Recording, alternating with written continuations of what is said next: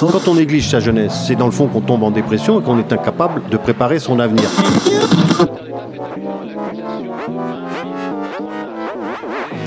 Ça ne veut plus rien dire, lycéens. C'est des merdeux, des cons. Le jeune est tourné vers l'avenir. Mais aujourd'hui, l'avenir ne se tourne plus vers le jeune. Univox, le rendez-vous du monde étudiant sur Radio Campus. Bonjour à toutes et à tous et bienvenue dans Univox, le rendez-vous hebdomadaire des mouvements jeunes et citoyens propulsé par le réseau Radio Campus France. Les Radio Campus scannent en permanence les initiatives étudiantes et tendent chaque semaine leur micro aux étudiants, citoyens, habitants et activistes des villes et des campus de France.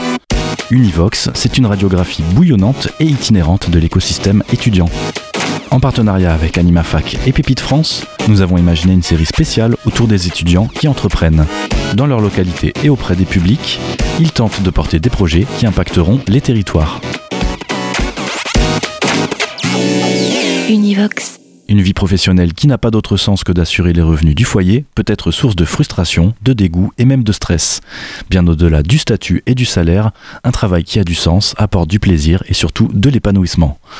Dans cet épisode réalisé par Radio Campus Montpellier, nous allons rencontrer deux personnes passionnées par leur activité qui donnent quotidiennement du sens à leur vie. Dimitri Joffre, président de l'association Les Grives, nous parlera de leurs actions auprès du monde étudiant et de son objectif principal, accueillir et intégrer les nouveaux étudiants étrangers dans la vie universitaire française et montpelliéraine. Mais tout d'abord, c'est Anne-Cécile Vin, cofondatrice de la savonnerie circulaire, qui nous parle de cette aventure professionnelle et engagée qui propose des savons ménagers issus de l'économie circulaire. Univox, le rendez-vous du monde étudiant sur Radio Campus. Moi, ça fait longtemps que j'ai envie de mettre du sens dans ce que je fais professionnellement. J'avais pas envie de me réveiller le matin en me disant euh, j'ai pas du tout envie de faire ça. Enfin, il faut vraiment que ça ait du sens. Quoi. Et depuis le lycée, j'avais envie de faire un métier dans l'écologie. Enfin, avant, je savais pas ce que c'était l'écologie. Parce que hum, quand on l'étudie un peu au lycée ou quoi, c'est. On pense surtout à trier ses déchets. Et en fait, l'écologie, c'est l'étude de, des processus et des interactions entre les espèces dans leur écosystème. Et nous, on fait partie de ces espèces-là. Je pars d'un peu plus loin parce qu'en fait, c'est ce qui a guidé mes études euh, dès le début. Donc, j'ai fait un DUT d'agronomie dans le Gers au début parce que j'avais envie d'étudier les interactions qu'on avait, nous, avec notre production alimentaire. Comment réduire notre impact sur notre production alimentaire euh, bah, sur la biodiversité, en fait. Comment ne pas l'impacter. Donc, euh, ça, ça m'a mené à l'étude du sol. Euh, parce que toutes les interactions euh, comment dire, euh, intéressantes pour la nutrition des plantes et notre production, ça se passe principalement dans le sol. Et ça m'a amené à étudier les processus de décomposition de la matière organique par les micro-organismes, donc les bactéries, les champignons. Donc j'ai étudié pendant ma licence 3, j'ai fait microbiologie. Et ensuite, j'ai fait un master d'écologie des écosystèmes, dont ma spécialité, c'était la spécialité terrestre. Donc d'étudier tout ça, J'étais dans des laboratoires de recherche pour travailler sur ces thématiques-là. Et ça me plaisait beaucoup et je voulais faire de la recherche du coup. Je voulais un peu, c'est un peu l'idéal qu'on a dans la tête, c'est euh, j'ai envie de sauver la planète en faisant des, de la recherche intéressante quoi. Sauf que le monde de la recherche, bah, c'est un peu loin du concret. Ça peut plaire à beaucoup de personnes, mais moi c'était vraiment loin. J'avais envie que les choses que je faisais avaient un impact, euh, si c'est pas dans les trois semaines, que c'est un impact dans l'année en fait pas dans 6 ans, 8 ans. Bon, après, j'ai appris que construire un projet, ça prenait du temps, donc j'ai relativisé, mais. Donc en fait, après mon master, j'ai dit bon, c'est mort, je fais pas de recherche, ça me rend malade de faire ça, donc je me suis réorientée et c'est là que j'ai trouvé le dispositif Pépite. Et euh, pendant le confinement, ça a fait un peu tilt. Je me suis dit mais c'est quoi le truc que j'ai envie de faire et bah, la savonnerie circulaire quoi. Enfin, j'expliquerai un peu plus pourquoi après, mais. Euh, yes. Alors la savonnerie circulaire, euh, en gros, vous proposez des, des savons ménagers issus de l'économie circulaire. Ouais. Est-ce que tu peux nous expliquer euh, ce concept et puis comment vous est venue cette idée? Est-ce qu'il y a eu un déclic particulier? Oui, alors il y a complètement eu un déclic. Justement, c'était pendant le confinement, ça allait pas, ça se passait pas très bien pendant mon stage de recherche. Je sentais que j'étais en train de travailler sur des processus fondamentaux, le cycle des nutriments, qui mange quoi, où est-ce que ça va. Je me suis dit, mais waouh, euh, c'est hyper. Enfin, là, nous, notre rapport à l'écosystème, ça va mal maintenant, en fait. Euh, j'ai pas envie que. Je sais qu'il faut faire de la recherche fondamentale, c'est hyper important, mais pour moi, ça m'allait pas. Et en fait, mon frère m'avait offert un petit livret sur euh, faire ses savons soi-même parce que je fais vachement de trucs à la maison. Et je lis dans la première phrase euh, toute huile peut faire du savon. Et je me dis comment ça, tout corps gras, toute huile peut faire du savon. Euh, ça veut dire qu'en fait, euh, tout ce qui sort de notre cuisine, ça peut faire du savon. Et là, ça a vraiment switché. J'ai commencé à faire des recherches partout et j'avais l'impression d'être un chercheur fou euh, qui venait de trouver une idée de, folie. Bon, en fait, cette idée, elle existe déjà depuis longtemps. Dans beaucoup de pays, ça se fait. Et justement, ça se fait au Brésil. Et la grand-mère d'Aligny, elle le faisait déjà dans sa maison, en fait. C'est juste que nous, en Europe, on a un autre regard sur nos déchets. On les voit tout de suite comme quelque chose à éliminer, alors que, bah, au final, ils ont encore plein de ressources. Et donc, euh, Aligny, elle avait eu cette idée-là de par sa grand-mère. Et on a eu toutes les deux euh, eu envie de développer notre savonnerie circulaire, entre guillemets, à Montpellier. Et on a été remis en contact. Euh, en fait, on, ne se connaissait pas au début. Au début, on s'est vu un peu comme des concurrentes. Et, euh, et en fait, on a très vite euh, appris à se connaître. On s'est dit, mais on a qu'à s'associer et faire ça à Montpellier. C'est débile de se mettre. voilà. En quoi le projet de la savonnerie circulaire est un projet écologique. lui, il va être carrément euh, écolo... Enfin, c'est engagé, donc il est écologiste, mais il respecte les lois de l'écologie. Parce qu'en fait, euh, bah, nos produits d'entretien, aujourd'hui, sont surtout composés de bah, soit de résidus de pétrochimie, on va faire de la chimie de synthèse pour ajouter des choses dedans pour que ce soit plus efficace, mais ça, ça se biodégrade pas. Ça veut dire qu'il n'y a pas des micro-organismes qui vont venir les manger et l'intégrer dans la boucle des nutriments ça va finir par faire des tas de microplastiques. Et comme on le voit, bah, le microplastique, ça se bioaccumule chez nous et ça nous rend malade, notamment à cause des perturbateurs endocriniens qui sont présents dedans. Et à la fin, en fait, au final, il y a un super projet qui veut réduire la pollution plastique, mais c'est Altoplast. Et bah, en fait, on estime que mange la quantité d'une carte de crédit par semaine en termes de microplastique. Quoi. Donc il faut un peu arrêter avec ça. Ah c'est pas parce que c'est efficace qu'il faut l'utiliser. Quoi. Euh, et après, si c'est pas des résidus de pétrochimie, si c'est marqué euh, origine végétale et tout pitou, ben en fait c'est souvent de l'huile de palme et euh, de l'huile de coco. Donc en fait, bah, l'huile de palme, on connaît tous les effets un peu catastrophiques de sa culture sur les écosystèmes, notamment tropicaux. Et en fait, l'huile de coco, bah, c'est cool, mais c'est pire en fait que l'huile de palme, c'est cinq fois plus impactant euh, parce que c'est des arbres qui. Euh, enfin, l'huile palmier aussi, c'est un arbre, hein, mais il produit moins le cocotier que la palme. Donc en fait, on est obligé de faire plus de surface pour avoir le même rendement. Donc ça veut dire que si d'un coup la demande en huile de coco elle augmente, bah, on, allez hop, c'est parti, on, on, continue la déforestation.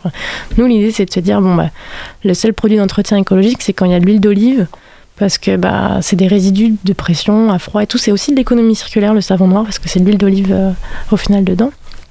Et donc l'idée c'est de mettre du coup d'utiliser une ressource qui vient pas de Pétaouchnok. Du moins si elle vient de Pétaouchnok, eh ben, elle est recyclée quoi. C'est pas un produit brut qu'on utilise pour faire ça. Et ensuite, une fois que donc l'huile, on disait tout à l'heure, ça pollue quand on la verse dans l'environnement. Quand elle est transformée en savon, en fait, c'est que la grosse molécule qui étouffe, elle est cassée en petits morceaux et elle est associée avec euh, la soude caustique ou la potasse qu'on va mettre avec et ça va faire des petites molécules les molécules nettoyantes, et quand elles s'associent à des résidus alimentaires, etc., bah, ça, les bactéries, elles ont beaucoup plus de facilité à le manger. Et c'est en ça, en fait, que nos produits sont, ils démarquent des autres produits. C'est que la ressource initiale, elle est plus écologique, et euh, sa fin de vie, elle est euh, complètement biodégradable et ça pollue On peut arroser ces plantes avec l'eau de vaisselle de nos produits, quoi. Ça, c'est bon. Comment ça fonctionne euh, dans l'idée C'est des partenariats avec, avec des restaurants avec, J'imagine qu'il y a tout un, tout un réseau qui, qui se forme oui, alors en fait, euh, les, huiles alimentaires euh, usagées, ça c'est le nom euh, technique et légal des huiles de friture usagées. Et en fait, elles ont obligation d'être retraitées depuis 2012 parce que si elles sont libérées dans l'environnement, elles, elles asphyxient les sols et les milieux aquatiques. C'est-à-dire qu'à partir du moment où on met de l'huile dans son compost, dans la terre ou dans l'eau, ça fait une nappe imperméable. Hein. Tout le monde sait que se mettre de l'huile, ça fait une couche, quoi et ça empêche l'air et l'eau de passer, ce qui fait que ça perturbe beaucoup les processus euh, de vie qui se passent dans le sol, comme justement la décomposition. Il faut pas mettre l'huile de friture dans son compost, c'est pas parce que c'est naturel que c'est biodégradable à forte dose. Et donc du coup, il y a une obligation légale depuis, et en fait, euh, en fait, à hauteur de 60 litres par an produits par les restaurateurs, il faut que quelqu'un aille la chercher et donne un papier en disant j'ai bien récupéré vos huiles de friture. Donc en ce moment, c'est surtout tenu par euh, des entreprises qui les collectent et font du biodiesel de seconde génération avec. C'est-à-dire qu'on va le transformer en biodiesel et faire rouler des voitures. Il y a même Airbus qui veut faire voler des avions avec. Donc ça nous embête un peu si Airbus se à faire ça, on aura plus d'huile. Mais euh, voilà. Donc en fait, on, est en partenariat pour l'instant avec euh, mon cuisinier de Montpellier. Euh, qui est un restaurateur qui est en économie sociale et solidaire aussi. Donc eux, dès qu'on leur a proposé, ils étaient à fond dans l'idée parce que bah, c'est leur fibre aussi. Et ensuite, euh, il y a Green Lab Comedy qui est déjà avec nous, euh, qui va nous garder une partie de ces huiles en stock pour nous les donner. Euh, Est-ce que tu peux nous présenter un peu le, le fonctionnement de, de la structure? Est-ce que vous êtes une association? Est-ce que vous êtes une entreprise? Combien vous êtes? J'ai bien compris, vous êtes deux pour l'instant. Oui.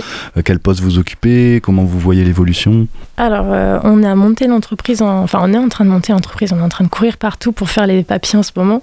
Donc, en fait, on est deux et on monte une scope. Une scope, pour expliquer un petit peu, c'est l'idée que les, les salariés qui sont présents dans l'entreprise peuvent faire le choix, non, mais souvent on les incite à faire ce choix, c'est de devenir euh, salariés associés, c'est-à-dire qu'ils vont être inclus dans les décisions importantes de l'entreprise. Et ensuite, quand il y a des, euh, excédents nets de production, je crois. En fait, euh, quand on a ça, ben, il y a des règles dans les statuts de l'entreprise qui disent ben, tant de pourcents partent dans le fonds de l'entreprise, c'est-à-dire que ça va nous faire un petit coussin d'atterrissage. Tant de pourcents partent dans la recherche, par exemple, et tant de pourcents par redistribué à tous les salariés. Donc ça veut dire qu'en fait, c'est comme si on était tous un peu actionnaires de l'entreprise et qu'on reçoit euh, les, entre guillemets, bénéfices. L'URSCOP, il serait en mode non, faut pas dire ça, mais euh, de, de notre excédent d'activité, quoi. Dans ce podcast, on s'intéresse à, l'importance justement de remettre du sens dans son travail et donc euh, dans sa vie par plusieurs aspects. La savonnerie circulaire, c'est un projet engagé écologiquement bien sûr, mais aussi éthiquement. Tu nous en as parlé au, début, mais en quoi c'est important pour, toi d'avoir un, tel engagement dans ton, milieu professionnel? Oui, alors on va revenir à l'origine. on parle beaucoup d'éco-anxiété euh, en ce moment. Et euh, c'est un mot qui est de. Enfin, moi, je connaissais pas ce mot euh, il y a encore 5 ans. Et en fait, moi, l'éco-anxiété, c'est un truc. Alors, pour définir, c'est euh, le fait de se sentir un peu impuissant face à des choses qu'on maîtrise pas. Et notamment la dégradation de notre environnement, de la biodiversité, la pollution, les problèmes de santé que ça cause notre société.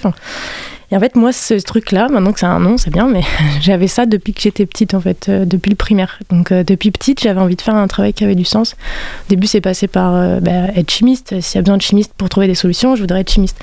Non, mais en fait, chimiste, ça me plaît pas trop. Et ben, je serais biologiste. voilà, je serais chercheur en biologie. Parce qu'en fait, ça me rend malade. de- C'est un peu mon caractère de pas faire un truc qui a du sens. C'est un peu viscéral, quoi. Si je me retrouve coincé à un truc où je vois que ça n'a pas d'intérêt, bah, au bout de deux mois, ça pète, en fait. Euh, je vais dire, c'est bon, j'a- j'arrête, c'est pas la peine. euh. C'est dans mon caractère, on va dire. Je pense que c'est dans le caractère de beaucoup de personnes, mais que des fois, on est prêt à accepter, à faire des concessions. Et moi, j'y arrive pas à faire des concessions. Est-ce que tu peux nous parler de, un peu de votre écosystème euh, de travail Qui sont les partenaires de, de la Ouais. savonnerie circulaire Les financeurs peut-être aussi Les collectivités qui, qui vous soutiennent? Alors, euh, du coup, comme je disais tout à l'heure, nos fournisseurs d'huile, ça va être mon cuisinier Green Lab, et on devait encore en trouver euh, cinq ou six autres pour commencer l'activité. Donc, si vous êtes des restaurateurs intéressés pour donner du, sens à vos recyclages d'huile et pas les envoyer à Dunkerque, euh, c'est quand même dommage, euh, bah, on est là. Et ensuite, en termes de, distributeurs de nos produits, en fait, pour nous, on n'a pas vocation de vendre nous-mêmes nos produits, à part de professionnel à professionnel. Donc, il y a les professionnels de l'entretien, justement, comme Igisphère, qui, euh, c'est en fait le professionnel de l'entretien, c'est les gens qui vont venir euh, nettoyer euh, les copropriétés, les bâtiments euh, d'entreprise, etc. Et eux, ils ont besoin de savon aussi. et ensuite, on va vendre dans des magasins. Et on a axé notre ligne de revente autour des magasins vrac, bio et locaux. Donc c'est tout ce qui est day by day vrac, biocop. On est allé visiter les biocop. Il y a la vie claire, les locavoriums. Hum, les petites épiceries aussi, Kesako, la petite bulle. Euh, on est allé voir le chêne vert aussi, enfin toutes ces, enseignes euh, qui sont axées un peu dans la même fibre que nous. Et après, en termes d'accompagnement, on a été, il y a des, dispositifs d'accompagnement en fait quand on veut monter son entreprise, il faut pas rester tout seul. Et justement, il y a eu Pépite, qui est un dispositif euh, national. Si je me trompe pas, c'est le ministère de l'enseignement qui tient ce dispositif.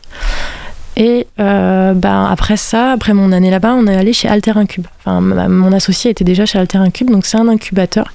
Un incubateur, c'est un endroit où on va avoir des cours, des formations, un tuteur qui va nous accompagner pour faire notre projet.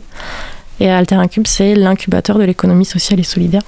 Et ensuite, on, bah là, comme on a un local, on est passé chez Realis et c'est un dispositif régional, justement, d'accompagnement, enfin, c'est une pépinière même, qui va faire des espaces de coworking avec les autres entreprises euh, du territoire et qui sont plutôt axés pareil sur l'économie sociale et solidaire. Donc ça veut dire qu'en France, il y a quand même pas mal de dispositifs qui sont mis en place euh, pour développer cette économie sociale et solidaire. Peut-être qu'on peut finir par les informations pratiques si on veut retrouver la, la savonnerie circulaire euh, sur les réseaux sociaux, sur internet et puis donc en, en physique dans votre tout nouveau local. Eh ben, alors on, est sur les réseaux. On est sur Facebook et Instagram, donc c'est euh. On a un site internet qui mérite d'être euh, bien repimpé, mais bon, si vous tapez la savonnerie circulaire, vous le trouverez également. Et bah, le local, euh, ce sera pas un local de revente, donc euh, bon, ça n'a pas trop d'intérêt si je vous dis où il est, mais en tout cas, il est à la Mosson, à côté du pôle, enfin, sur le pôle réaliste. Et sinon, pour nous contacter par mail, c'est la savonnerie circulaire, tout attaché, sans point, gmail.com. Et voilà. Univox, le rendez-vous du monde étudiant sur Radio Campus. Et tout de suite euh, sur Radio Campus Montpellier, nous sommes très heureux d'accueillir Dimitri Joffre, euh, président de l'association euh, Les Grives. Bonjour Dimitri. Bonjour. Merci d'être avec nous. Donc euh, l'association Les Grives contribue à la vie culturelle de l'université Paul Valéry euh, à Montpellier, prenant en charge l'accueil des étudiants étrangers. Euh, Est-ce que tu peux nous parler de l'ensemble de vos actions? Alors oui, c'est, je dirais que c'est, c'est très difficile de répondre à cette question en, en quelques mots. Euh, l'association, donc, euh, elle existe depuis euh, six ans à peu près. Il y a une euh, initiative en fait euh, étudiante, euh, une étudiante allemande qui est venue en, Erasmus et dit dommage sur Montpellier, il n'y a pas une structure étudiante qui encadre les, euh, étudiants. Pourquoi pas la, créer? Et cette idée est, née de là, avec des étudiants de, lettres et euh, d'autres filières. Et ensuite, il y a eu des activités comme euh, des visites guidées. Ensuite, on a voulu faire des soirées linguistiques, des soirées fromage, vraiment favoriser la... oui, dire soirée fromage, c'est très français. Il manquerait plus que rajouter le, le vin avec. Et... J'ai jamais fait de soirée fromage, ça doit être très sympa. Ah ben très franchement, euh, on, on est attablé autour de d'à peu près une dizaine de, de fromages et on prend le pain, on, on casse la croûte. Et C'est vraiment très convivial, donc euh, J'imagine. donc c'est assez impressionnant. Et ensuite, euh, grosso modo, on varie encore nos activités avec des événements un peu culturels, des soirées films, des choses comme ça. Et du coup, de fil en aiguille, comment vous en êtes arrivé à, prendre en charge l'accueil d'étudiants étrangers? Qu'est-ce qui vous a amené à ça? Est-ce qu'il y a eu un, déclic particulier?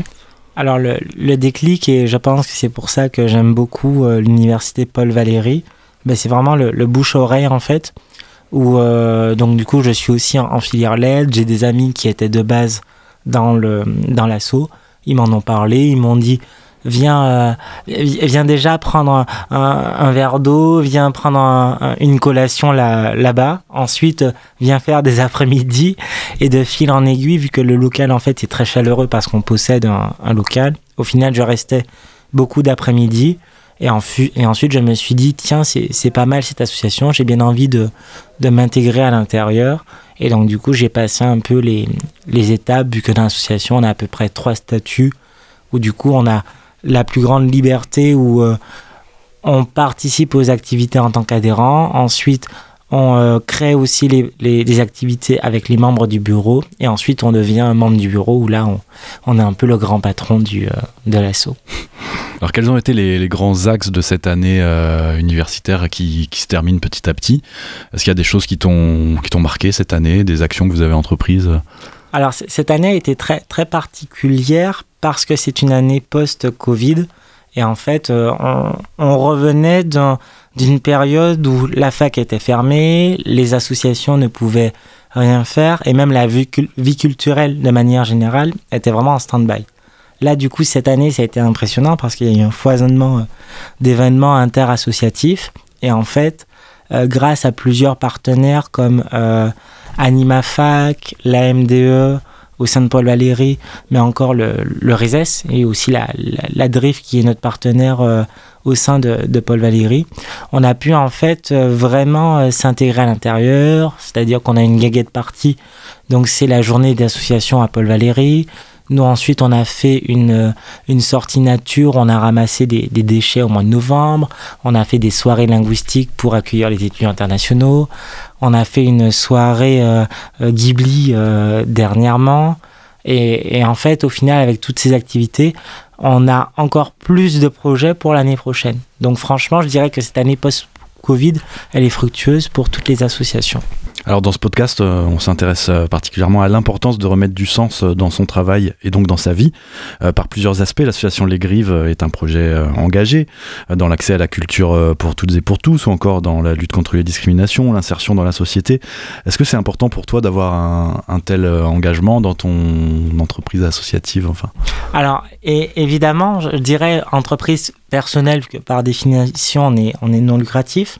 Mais oui, c'est disons que pour, pour répondre, c'est que vu qu'on est déjà dans un cursus universitaire, on nous dit souvent allez, il faut te lancer dans un bac plus 5, allez, il faut réussir ton année, allez, il faut penser euh, qu'à ça. Ben, ben, ben forcément, euh, être dans du trop scolaire, c'est pas forcément le, le, le, plus important pour nous. On a envie de réaliser une vie étudiante. On a des exemples un peu de, de la fac à l'américaine où on voit des, des, des films. Euh, ce qui fait que nous aussi on a envie de se sentir engagé, engagé dans une dans, dans une France qui, qui, bouge. Dernièrement, il y avait les élections, donc voilà, il y a un peu une effervescence euh, étudiante qui se dit allez, on va faire des, des choses et être dans une association, ben, c'est génial vu que c'est à portée de main. C'est aussi à portée de bras parce qu'il n'y a pas besoin d'avoir de, de sous. Il n'y a pas besoin d'avoir une logistique euh, impressionnante.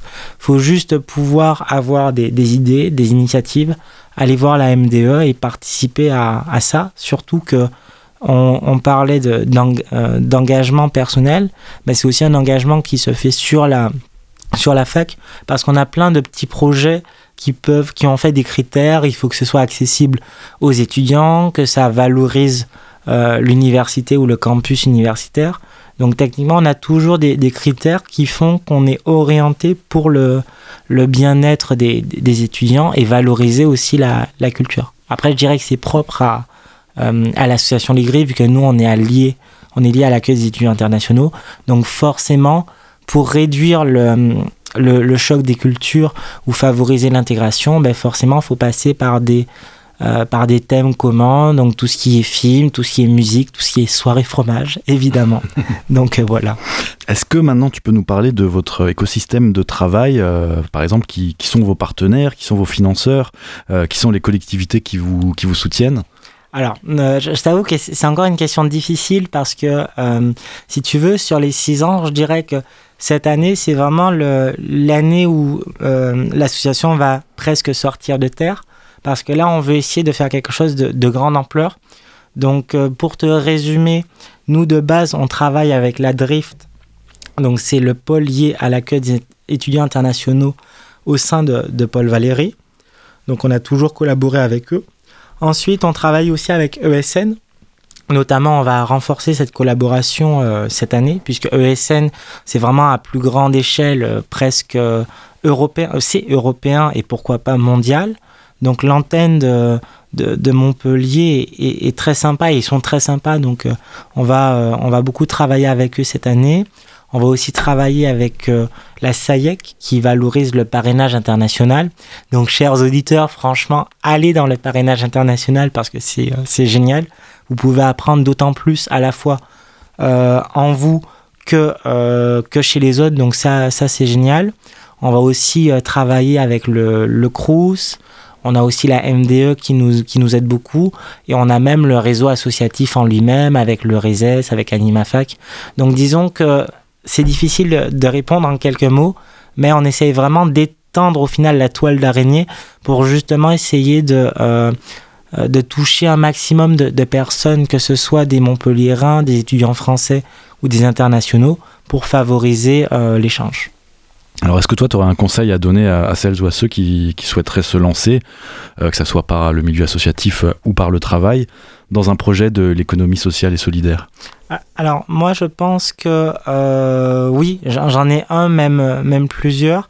Déjà, faut avoir du courage de franchir l'étape de la théorie à la pratique. Parce que je ne sais pas pour vous, chers auditeurs, mais euh, quand je suis à Paul Valéry, il y a, toujours des, projets de test en fait euh, qui nous sont demandés pour, euh, pour des dossiers ou des choses comme ça. Et en fait, le, dossier, il est, abouti, on a tout le, process carrément. Et il faut juste trouver l'étape pour aller vers la concrétisation. Donc déjà du, du courage, il faut aussi avoir de, des, des idées et de la, la motivation pour justement tenir à bout le, projet et surtout ne pas, ne pas lâcher prise. Parce que quel que soit la, le moment dans ce process, il y aura un moment de réalisation et surtout il y a plein de personnes qui sont à côté pour, euh, pour nous aider, du moins dans l'association. Pour le monde dans, de l'entreprise, je pense que c'est un peu plus compliqué, mais il y a toujours des, des solutions. Donc, à mon avis, n'hésitez pas à, à vous lancer, mais surtout demandez aussi à, à d'autres, des, mentors, pour euh, comprendre comment on, les réalise. Et c'est pour ça que l'association fonctionne avec ces trois statuts, pour justement passer d'une étape où on est juste adhérent, on est juste presque spectateur de l'activité à vraiment euh, membre, du bureau où on devient pleinement acteur de, euh, de ces activités. Est-ce que tu connais des, financements, des accompagnements particuliers, euh, des accompagnements de projets qui existeraient sur Montpellier ou dans le coin en tout cas? Alors, il y, en a pas mal et, je dirais que je, remercierais avant tout euh, euh, la GEM. Donc, c'est un, c'est une entité interassociative à, Paul Valéry qui m'a au final indiqué toutes les, subventions, tous les, toutes les structures on pourrait demander des, sous quelque part. Mais en, en enlevant ce, côté un peu monétaire, euh, toutes les structures qui peuvent justement nous, aider. Donc déjà, on peut partir de la racine où il y a Paul Valéry, puisque justement la maison des étudiants MDE constitue un, euh, une entité qui permet de financer des projets selon des critères bien précis, puisqu'il y a une commission.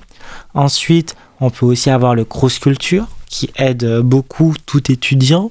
On peut aussi avoir euh, euh, la, mairie de, Montpellier, qui justement valorise des activités euh, au sein de, la ville. On peut aussi demander à des, associations qui sont, on va dire, professionnelles professionnalisée et professionnalisante. On peut aussi demander au RESES, à AnimaFac. On a plein au final de, structures qui peuvent nous aider. Ou même on peut très bien demander des, formes de dons. On peut très bien aussi euh, aller récolter de l'argent nous-mêmes. C'est aussi possible avec euh, tout ce qui est les ventes de crêpes, des choses comme ça. Donc je dirais que je peux à la fois répondre rien parce que euh, si on fait pas le geste, on peut trouver aucune structure. Et à la fois tout parce que chaque individu peut constituer notre, la personne qui nous subventionne. Merci à toutes et à tous d'avoir écouté cet épisode spécial d'Univox consacré aux étudiants et aux jeunes entrepreneurs proposé en partenariat avec Pépite France et AnimaFac. Cet épisode a été réalisé par Radio Campus Montpellier pour Radio Campus France. Un grand merci à Anne-Cécile Vin de la savonnerie circulaire et à Dimitri Joffre de l'association Les Grives d'avoir accepté notre invitation. Bonne journée sur les ondes de Radio Campus. Univox.